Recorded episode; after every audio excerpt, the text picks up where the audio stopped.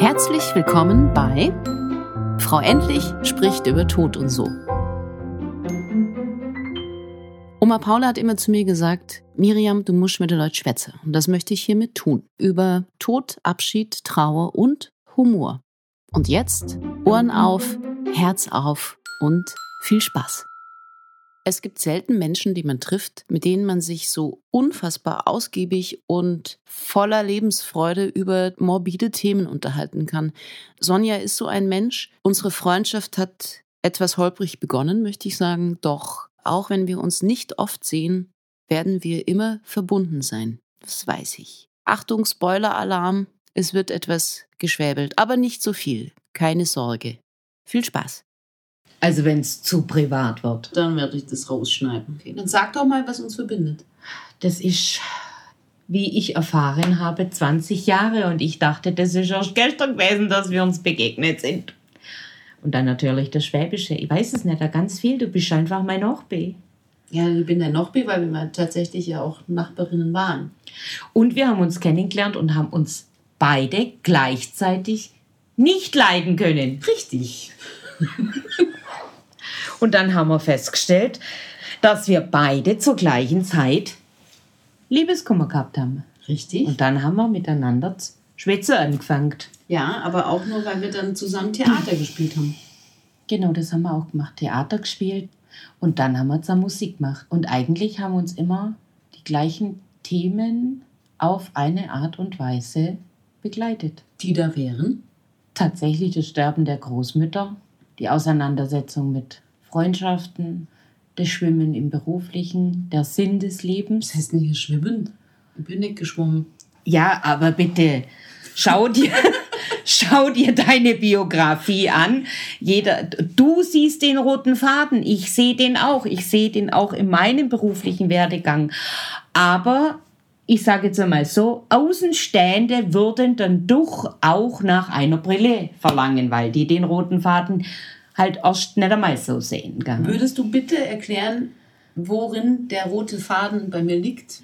Der rote Faden bei dir liegt tatsächlich im Sinn des Lebens.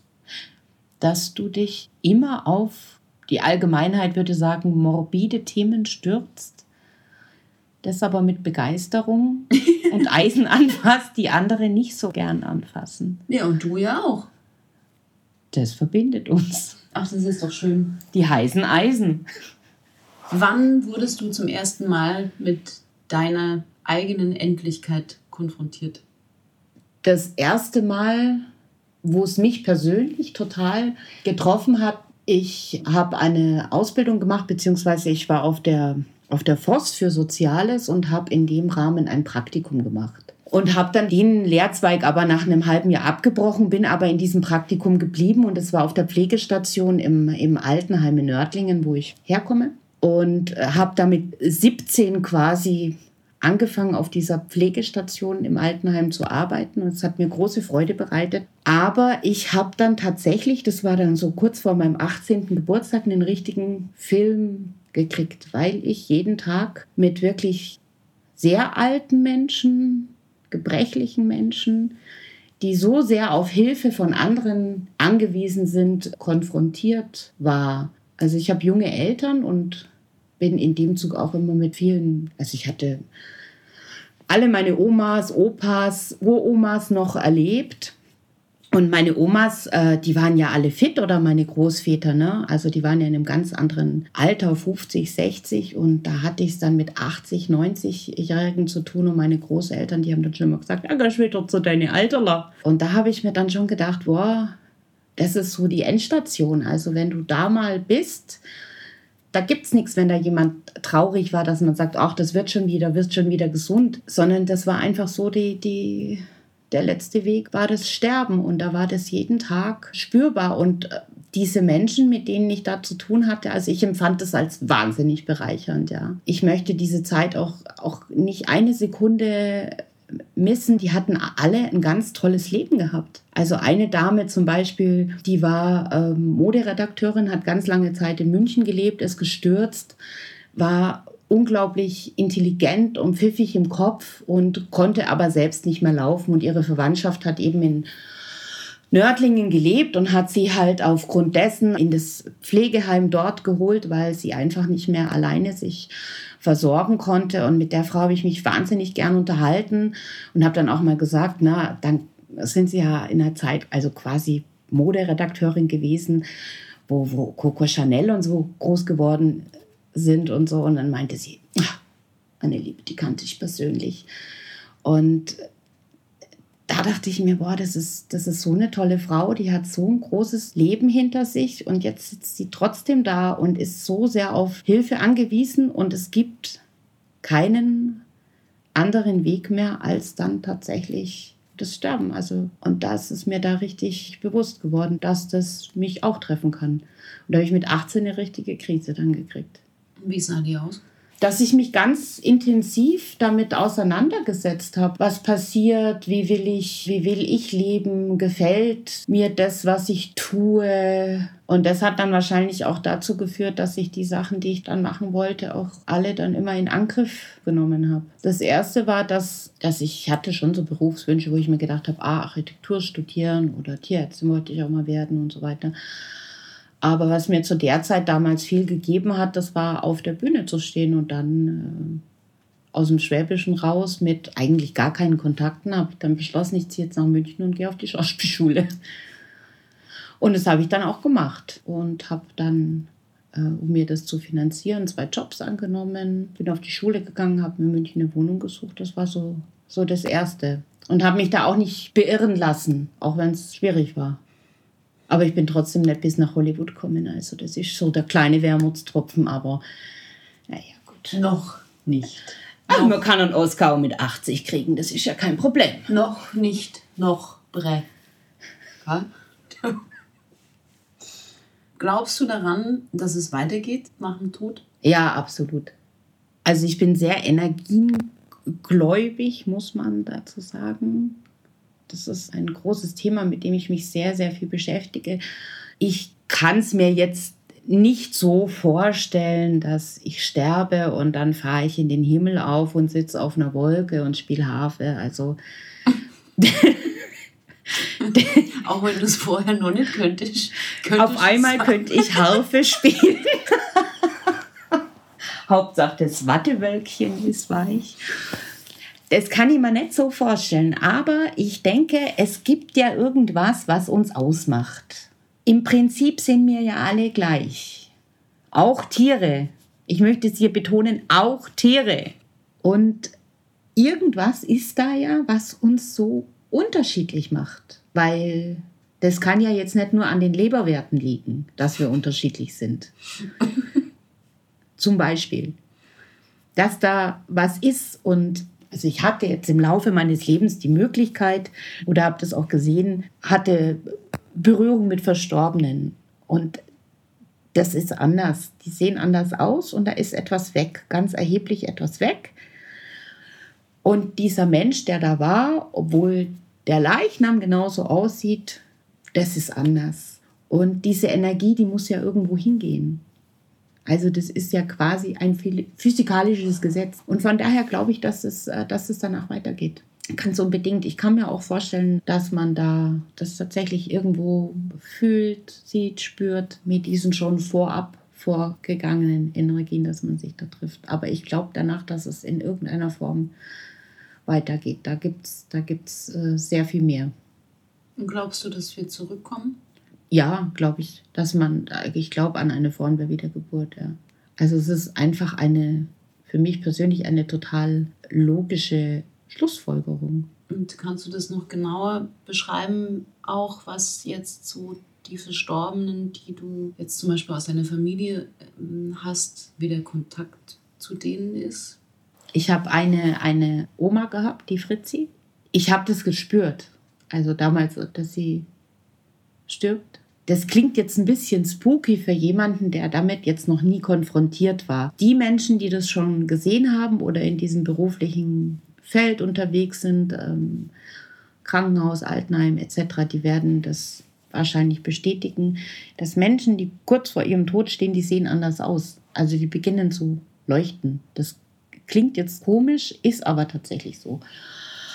Und durch die Arbeit im Altenheim hatte ich das halt auch schon ein paar Mal erlebt und meine Oma habe ich noch gesehen und die hat dann auch dieses komische Leuchten gehabt. Und dann ist sie tatsächlich ein paar Tage später verstorben, ganz plötzlich, vermeintlich. Also, und von der träume ich oft. Und in diesem Sommer ist meine, meine andere Oma verstorben. Ich bin jetzt quasi Oma-weise. Und da fange ich jetzt auch langsam an, so zu träumen und, und sie zu hören. Wenn ich zu meiner Oma gegangen bin, dann habe ich immer meistens ein, eine Spezi getrunken oder ein Red Bull. Wir werden hier gesponsert von Red Bull. und, äh, und eine geraucht und sie saß eben da und dann haben wir da halt ein bisschen immer geschwätzt und so weiter. Und das war so immer, wenn wir uns halt getroffen haben. Also meine Oma hat nicht geraucht, die hat auch keinen Red Bull getrunken, aber ich habe das gemacht. Und dann ist sie äh, verstorben und die ganze Geschichte darum war ein bisschen äh, tragisch. Auf jeden Fall haben meine Mutter, meine Schwester und ich sie dann auf dem Friedhof besucht an diesem Grab und da war ein Bänkle. Und auf dem Friedhof ist es ja streng verboten zu rauchen. Aber das war gerade erst passiert. Es hat leicht geregnet. Es war kein anderer Mensch auf diesem Friedhof und ich habe mein Bulldösle ausgepackt und eine Zigarette und habe das so fortgeführt, wie also wie ich immer mit meiner Oma in Kontakt war. Und meine Schwester, die ist nicht Raucherin, die hat dann gesagt, äh, gib, gib mir auch eine Zigarette. Und tatsächlich zündet die sich die Zigarette an meine Schwester. Also sie ist ja eigentlich nicht Raucherin. Und wir beide mussten in dem Moment total anfangen zu lachen, weil wir wirklich gleichzeitig, ohne das auszusprechen, unsere Oma gehört haben, was die jetzt zu dieser Situation sagt. Und wir haben uns das dann gegenseitig gesagt, was wir gehört haben, und es war total gleich. Was hat sie gesagt? Da muss ich jetzt ein bisschen aus und meine Oma war ein bisschen auf feuriges Temperament und meine Schwester hat sich die Zigarette angezündet und meine Oma hat in tiefstem Rieser Dialekt zu uns gesagt, ah, jetzt raucht sie nicht, das nur recht in die Hose scheißt. Das war der Satz. Und das ist original meine Oma gewesen. Ne? Also die war schon gut. und da mussten wir dann sehr lachen, weil das so, ja. Und da glaube ich, da gibt es einfach was. Was ist für dich das Schwerste? Im Leben oder im Sterben? Darfst du auch gerne auf beide Bereiche beantworten. Im Leben ist es, glaube ich, das Schwerste. Ich mache die Dinge schon immer, die ich mir dann einbilde aber ich mache die in so einem, in so meinem Rhythmus. Dann gibt es auch so Schlenzer und ich bewundere immer Leute, die so die richtigen tollen Macher sind. Und da kommt mir dann schon immer Mensch Meier jetzt mach doch. Also dieses, mich persönlich zu motivieren, dann für meine Ziele, für meine Herzenswünsche einzustehen, mich nicht beirren zu lassen. Also es ist mir in, mit Anfang 20 sehr viel leichter gefallen als jetzt. Und im Sterben, ich habe keine Angst davor, tot zu sein, aber der Prozess des Sterbens loszulassen und dann zu sagen, jetzt so, zack, dieser Trennungsschmerz, das ist schwierig. Wobei es eigentlich, also mir unmöglich ist, ich glaube, niemand kann das sich seinen eigenen Tod vorstellen. Ist es für dich in der Vorstellung leichter, jemanden gehen zu lassen, als dass du selber gehst? Ich finde beides sehr schwer. Wobei ich sagen muss, dass in, in manchem Sterben da auch ein Trost liegen kann. Also zu wissen, dass da jetzt, dass es für diesen Menschen, dass es besser ist, also dass der gut aufgehoben ist. Würdest du das auch bei jemandem sagen, der sich selbst umgebracht hat? Das ist jetzt eine schwierige Frage, mhm. weil ich eine therapeutische Ausbildung habe und da ist es ja so, dass es immer pro Leben ist und den Klienten pro Leben zu halten. Ich persönlich, meine persönliche Meinung ist aber, wenn jemand eine sehr lange Krankheitsgeschichte hat oder wirklich mit Depressionen zu kämpfen hat. Ja? Also wir fühlen uns nicht gut und dann haben die allermeisten gleich eine Depression oder eine, dieses Ausmaß einer wirklichen Depression, das ist schon für einen gesunden Menschen schwer vorstellbar. Also welche Höllen das sind.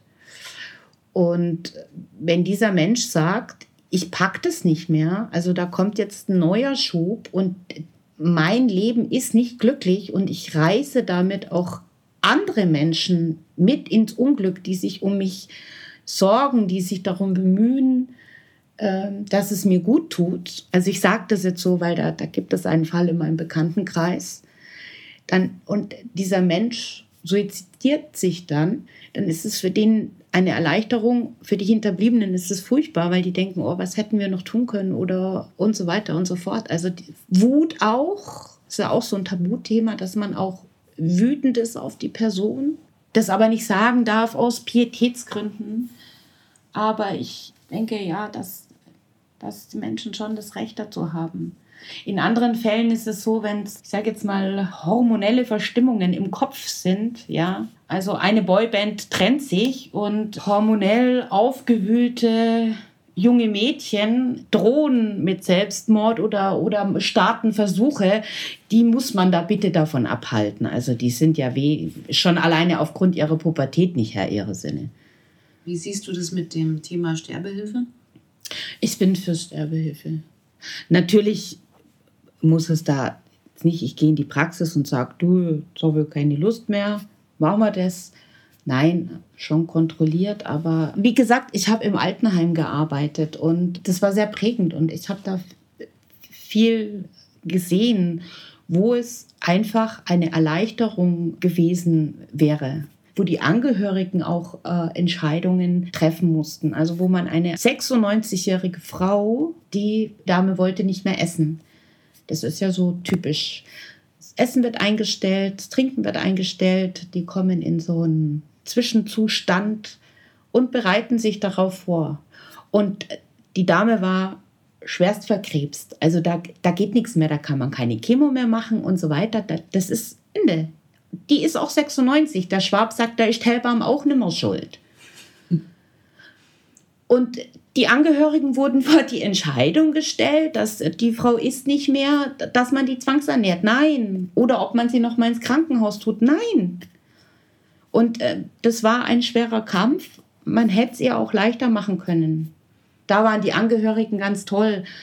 Gibt auch Menschen, die kämpfen und wollen das und jemand, der eine freie Entscheidung hat und sagt, ich möchte das, bitte helft mir, ich werde immer kränker, die Schmerzen nehmen zu, ich bin jetzt bereit, da bin ich dafür, dass man diesen Menschen unterstützt. Ja, aber dann liegt es daran, dass die Ärzte dementsprechend auch dahingehend noch mehr geschult werden müssen, was ja aber mittlerweile auch passiert. Ich meine, wie viele Jahre ist das jetzt ja in deinem Altenheim? Bitte sprech mich doch nicht auf mein wahres Alter an. Ich bin 29. Das ist auch schon 20 Jahre lang. Na, so halt noch nicht.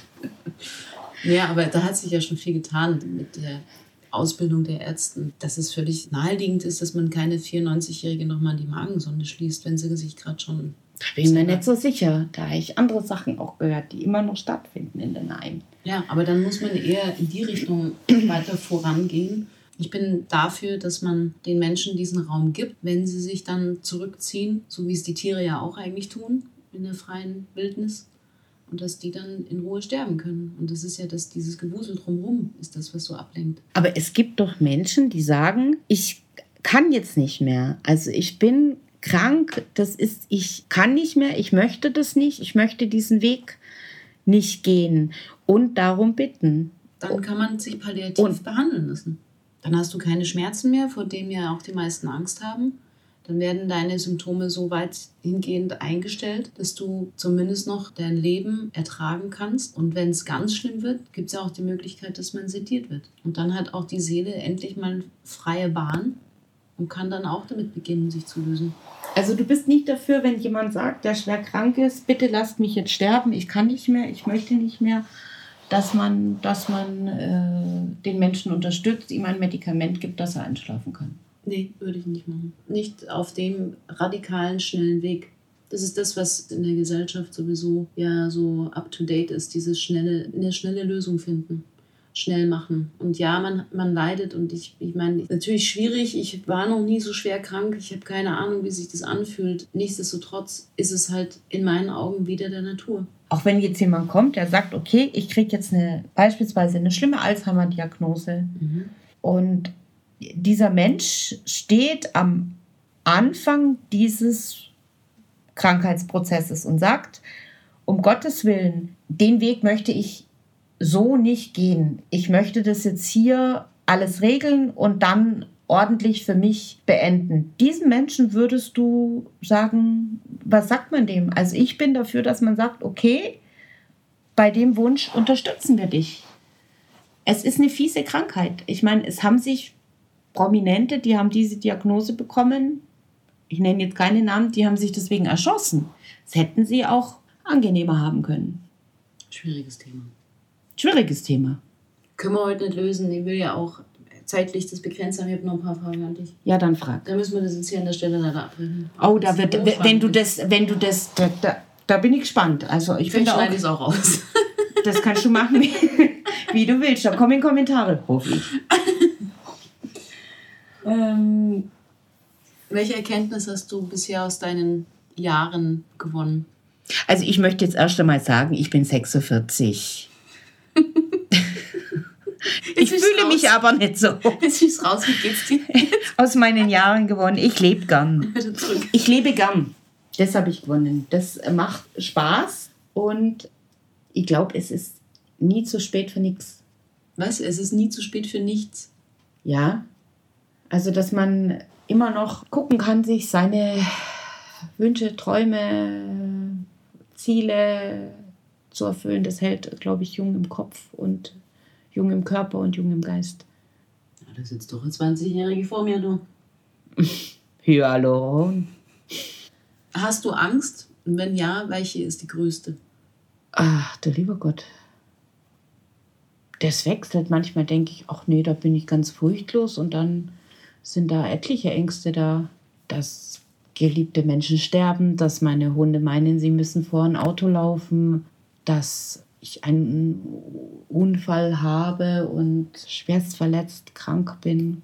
Was ist gerade, so heute, kurz vor Weihnachten, deine größte Angst? Dass ich es bei der Ausgangssperre nicht schaffe, um neun zu Hause zu sein. Im Moment ist es, ist es gut. Ich habe soweit keine größeren Ängste aktuell. Alles ist gut. Ich finde die Allgemeinsituation, also die Stimmung, die beginnt jetzt auch mir langsam ein bisschen aufs Gemüt zu schlagen. Und merkt es, dass da auch Menschen um mich rum bröckeln, die eigentlich auch eher zur Frohnaturseite gehören. Das ist so dieses, diese tägliche Motivation, das finde ich gerade sehr anstrengend, mich abzugrenzen gegen ja, diese, diese schwere Stimmung, die gerade herrscht. Aber es ist jetzt nicht wirklich Angst. Nein, das habe ich nicht. Ak- Angst habe ich aktuell nicht. Was kostet dich am meisten Überwindung? Eine schwierige Frage. Ich weiß. Ah, das ist eine schwierige Es ist, Frage. ich habe nicht fiese gesagt, Frage. dass mit mir leicht ist. Oh, es ist, es ist äh, äh, Menschen, die mir sehr nahe stehen, die zu verletzen, denen nicht gerecht zu werden, das ist, ähm, das ist sehr schwer. Zum Beispiel Menschen, die ich, äh, wenn ein guter Freund, eine gute Freundin, der es nicht gut geht oder die meiner Hilfe bedarf. Und ich bin selber mh, nicht gut drauf, habe keine Zeit, habe keinen Kopf dafür, also so eine, eine persönlich, tiefst persönliche Befindlichkeit, diesen Menschen dann zu verletzen und zu sagen, du, ich kann jetzt gerade nicht da sein.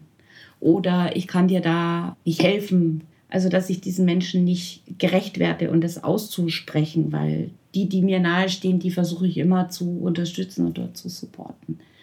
Das ist sehr, sehr schwer. Wenn du dir Sonja mit zehn Jahren gegenüberstehst, was würdest du dieser Sonja sagen? Mädle, mach in Immobilien und zieh nach München. Nix Schauspielschule. Geh in die Immobilienbranche. Echt? Ach komm. Ah ja klar, ich bin Schwabe. Und dann würde ich sagen, Kind, und kauf bei Zeiten Bitcoins. Echt? Ja, schau mal, im März war der Bitcoin bei 3000 Euro, jetzt ist der bei 15.000. Was du alles weißt, ehrlich. Ah ja, ich schaue im Internet rum. Was ist Tod für dich? Ein Mysterium. Aber ich stelle mir es eher mit so einer rosa Sense vor. Rosa? Sense. Also rosa, weil. Einfach um ein bisschen Farbe in die Geschichte zu bringen, weißt du? Also ist Tod dann schon für dich eine Figur? Oder ist es der Zustand? Schon schwierige Frage. Ich weiß. Hm. Sowohl als auch. Weißt du, da kommst du, da, da, da liegst du da auf also diesem Bett, wo es dann zu Ende geht und dann kommt die Figur und sagt, jetzt gehen wir und dann gehst du in den Zustand. So machen wir es. Sowohl als auch, das nennt man Bauernschleue da. okay, ich habe jetzt, jetzt sind wir schon fast am Ende. Weil ich muss jetzt ja nach Hause, damit ich noch frühzeitig zu Hause bin. Vor der Ausgangssperre. Vervollständige den Satz. Zum Lachen bringt mich. Noch B. Das, das ist mir auch unangenehm, dass eigentlich fast alle dann immer sagen, ich. Also du, also. Du bist halt der Kasper da. Ah ja, komm jetzt. Vielleicht noch was anderes. Meine Hunde bringen mich zum Lachen. Mhm. Eines meiner Alltagsrituale ist. In der Früh nach dem Aufstehen bieseln gehen. Eine meiner Schwächen ist. Softdrinks. Eine meiner Stärken ist. Mein Sturschädel. Mein Leben ist bisher. Sehr schön. Am meisten mag ich an mir. Meine Nase. Deine Nase? Ich mag meine Nase, ja. Ich finde die super. Jetzt brauchen wir dann natürlich wahrscheinlich noch äh, ein Foto von dir, deiner Nase dann auf dem Podcast. Oder man muss dich halt googeln. Ja, ja, klar. Nochbi, es war ein inneres Blumenpflücken mit dir. Es war mir ein Fest. Ich jubiliere, singe, tanze. Ich danke dir, Nochbi. Aber wir haben jetzt gar nicht über unser Theaterstück gesprochen, was wir planen. Das können wir ja jetzt noch machen. Stimmt. Na, dann machen wir einen zweiten Postcard. Äh, po Postcard. Ach komm, das machen wir. Nein, nein, das machen wir dann beim nächsten. Ach, das machen wir nochmal. Es gibt einen Teil 2. Ja, Da streiten wir dann weiter. Ja, genau. Weil wir haben auch noch das Organspendethema offen. Da bist du nämlich pro Organspende. Ich bin der totale Organspendegegner. Ja, das wackelt bei mir aber auch gerade. ich bin total dagegen, Schatz. Okay, aber nee, Po- Postcard machen wir dann im zweiten Teil. Zum Thema. Nee, kein Handgeben. Ach so, das Zum- darf man nee, nicht. nicht. Zum Thema die Bestatterinnen sterben. Warum nicht? Genau, das machen wir. Okay. Super. Ach, du gibst keine Hand mehr. Ja, doch schon. Aber, doch nicht vom Postcard. Ach so. Und wenn ihr die Arbeit von Frau Endlich unterstützen wollt, dann geht auf die Seite frauendlich.de. Rechts unten gibt es die Möglichkeit, eine Kleinigkeit oder auch Großigkeit zu spenden. Ansonsten redet miteinander, teilt euch mit, erzählt eurem Umfeld von Frau Endlich, euren Familien, Freunden, auch Fremden, egal, sprecht über die Endlichkeit endlich, denn das ist der Schlüssel zu noch mehr Lebendigkeit. Lebt wohl.